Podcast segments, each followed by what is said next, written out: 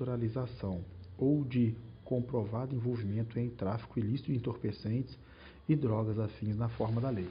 Este inciso aqui ele tem é, vários detalhes a serem observados. Primeiro, nenhum brasileiro será extraditado, salvo naturalizado. Então significa o quê? Que o brasileiro nato, aquele nascido no Brasil ou nascido mesmo que no estrangeiro de pais brasileiros, é, seguindo, algumas, seguindo algumas regras que estão na lei, o brasileiro nato não será extraditado. Só será extraditado aquele que é naturalizado, um estrangeiro que veio para o Brasil e se naturalizou brasileiro, e mesmo assim com algumas regras.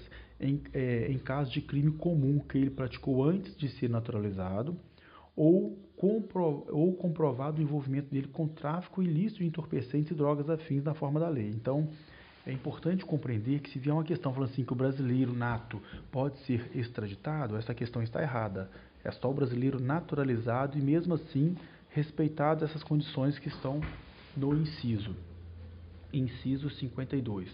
Não será concedida extradição de estrangeiro por crime político ou de opinião. Então, se tem um estrangeiro no Brasil e pediu um asilo político e ele está aqui porque no país dele cometeu um crime político ou de opinião, ele não será extraditado, tá? Joia é o que está no texto constitucional. Inciso 53. Ninguém será processado nem sentenciado senão pela autoridade competente. Isso aqui está muito relacionado àquele inciso que fala do tribunal de exceção, que não haverá no Brasil tribunal de exceção. O que, que fala aqui? É, a pessoa, ela é, para ser sentenciada, para ser processada, tem que ser pela autoridade competente, tá joia? É como se fosse, vou tentar resumir de forma bem simplória para vocês aqui. É como se um juiz da vara de execuções penais, desculpa, é um juiz penalista tivesse sentenciando vocês ou condenando vocês por uma conduta igualzinho que de fora tem juiz da vara civil, da vara da fazenda, tem juiz é criminal, Entendeu? É como se um juiz criminal sentenciasse você por uma conduta na vara civil. Então, é de forma simplória a explicação, só para vocês tentarem entender, tá bom? É, para ser processado e sentenciado, é, é, isso tem que partir da autoridade competente. Essa autoridade competente é o, é o magistrado, que também deve atender algumas competências e requisitos do próprio judiciário, tá joia? Não é, um, não é nada aleatório. Inciso 54 ninguém será privado da liberdade ou de seus bens sem o devido processo legal. Esta aqui é uma garantia constitucional, constitucional que é dada a todo brasileiro. Então, você não pode ser privado do seu patrimônio ou de sua liberdade sem antes ter o devido processo legal. Que nós vamos é, explorar esse termo devido processo legal também em momento oportuno, quando formos falar do mapa, tá joia? Nós vamos falar lá da, dos princípios, e um desses princípios da, do, do, da administração, do processo administrativo, que está no artigo 2 do mapa, um deles é o devido processo legal. Inciso 55. Aos litigantes em processo judicial ou administrativo e aos, e aos acusados em geral, são assegurados o contraditório e a ampla defesa com os meios e recursos a, eles, a ela inerentes isso aqui também nós vamos é, aprofundar mais à frente quando formos abordar o mapa, tá joia, senhores? O que é importante compreender aqui? A garantia da ampla defesa e do contraditório é uma garantia constitucional. Então, toda vez que isso for é, violado ou cerceado para o militar ou qualquer outra pessoa que está sendo investigado ou acusado de algo e ela não puder ter acesso aos autos ou não puder contraditar testemunhas, esse processo está viciado e sujeito à nulidade, tá joia? Inciso 56. São inadmissíveis no processo as provas obtidas por meios ilícitos. Então, se tiver uma questãozinha lá no EAP falando que prova ilícita pode ser utilizada em processo, analisando aqui na letra do inciso 56, são inadmissíveis provas obtidas de forma ilícita, tá joia? Eu não me recordo agora se no último EAP caiu uma questão relacionada a isso, fiquei com dúvida, mas já teve questões de EAP anterior que já perguntaram sobre, essa, sobre esse inciso. Inciso 57. Ninguém será considerado culpado até o trânsito em julgado de sentença penal condenatória. O que, que significa isso aqui? Quando, quando se fala em transitada sentença penal condenatória, esse termo transitar sentença penal condenatória no direito significa que acabou é que acabaram todas as possibilidades de recurso e de discussão daquele processo.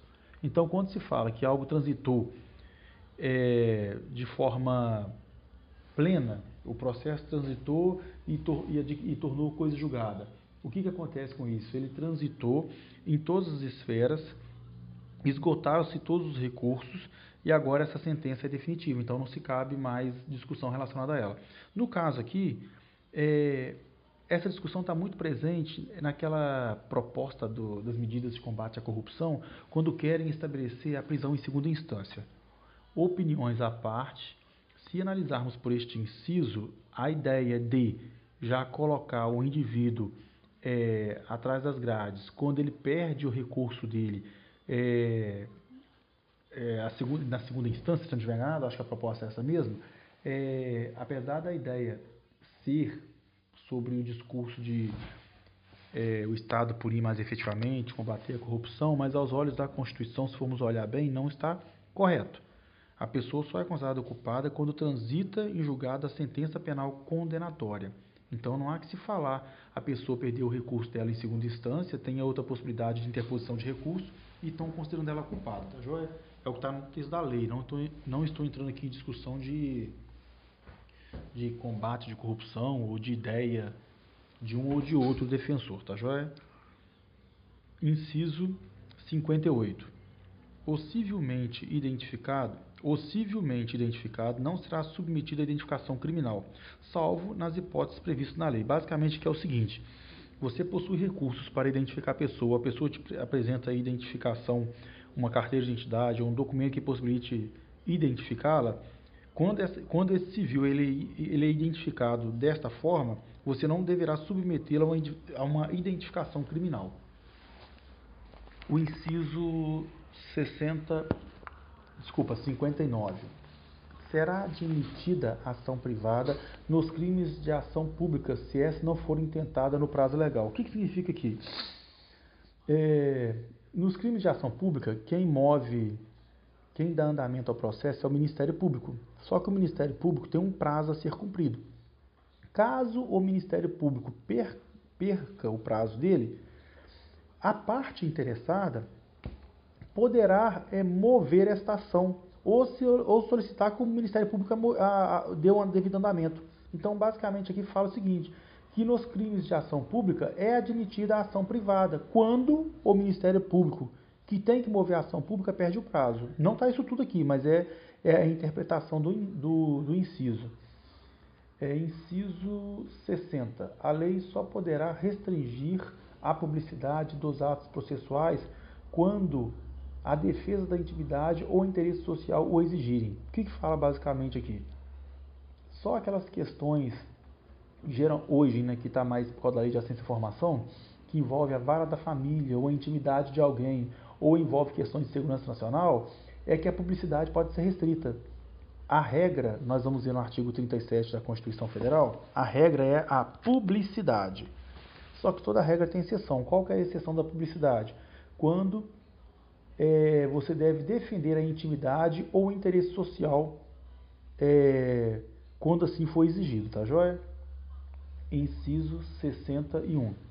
Ninguém será preso se não em flagrante delito ou por ordem escrita e fundamentada de autoridade judiciária competente, no caso aqui é o juiz, salvo nos casos de transgressão militar ou crime propriamente militar definidos em lei. Então, olha bem, né? A regra é a seguinte: Ninguém será preso senão em flagrante delito ou por ordem escrita. Ou flagrante delito ou é ordem do, do, ju, do juiz. A exceção é quando ocorrem as transgressões militares ou crimes propriamente militares, porque aí já entra na, na, na especificidade do Código Penal Militar, tá joia? A exceção, então, são crimes é, militares e transgressões militares. Inciso 62 a prisão de qualquer pessoa e o local onde se encontre serão comunicados imediatamente ao juiz competente e à família do preso ou da pessoa por ela indicada. Isso aqui é óbvio, não tem nem. É, é, o texto já é tão claro que nem precisa fazer perder tempo com a explicação. É importante só conhecer que o juiz é comunicado imediatamente, quem faz isso é o delegado, e a família do preso também deverá ser comunicada. Inciso 63. O preso será informado de seus direitos, entre os quais o de permanecer calado, sendo-lhe assegurada a assistência da família e do advogado. Lembra aqueles filmes americanos que nós vimos que o pessoal fala assim, você tem direito a permanecer calado, tudo que você disser será usado contra você no tribunal? Nós não fazemos isso, mas basicamente seria isso, tá joia? Inciso 64. É, e 64. O preso tem direito à identificação dos responsáveis por sua prisão ou por seu, inter, ou por seu interrogatório policial. Isso aqui, gente, é a justificativa pelo nome que nós temos no fardamento, tá joia? A identificação daquele que executa a prisão é uma garantia do preso, está na Constituição. Inciso 65. A prisão ilegal será imediatamente relaxada pela autoridade judiciária. Isso é óbvio também. É, inciso 66.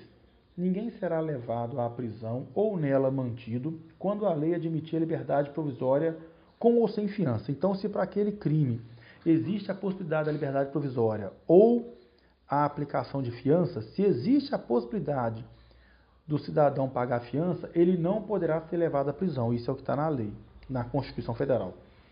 Inciso 67.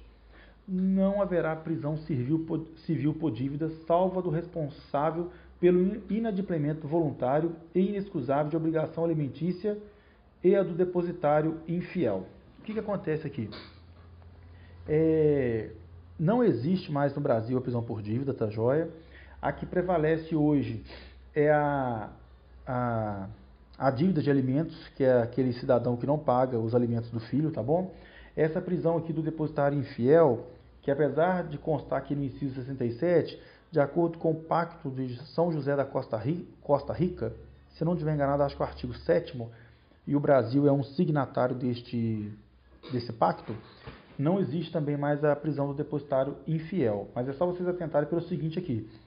Se cair uma questãozinha no EAP falando lá que cabe a prisão por dívida no Brasil, não cabe, tá joia? Só cabe a prisão no Brasil por dívida de alimentos, que é aquela das obrigações alimentícias relacionadas à pensão. Inciso 68.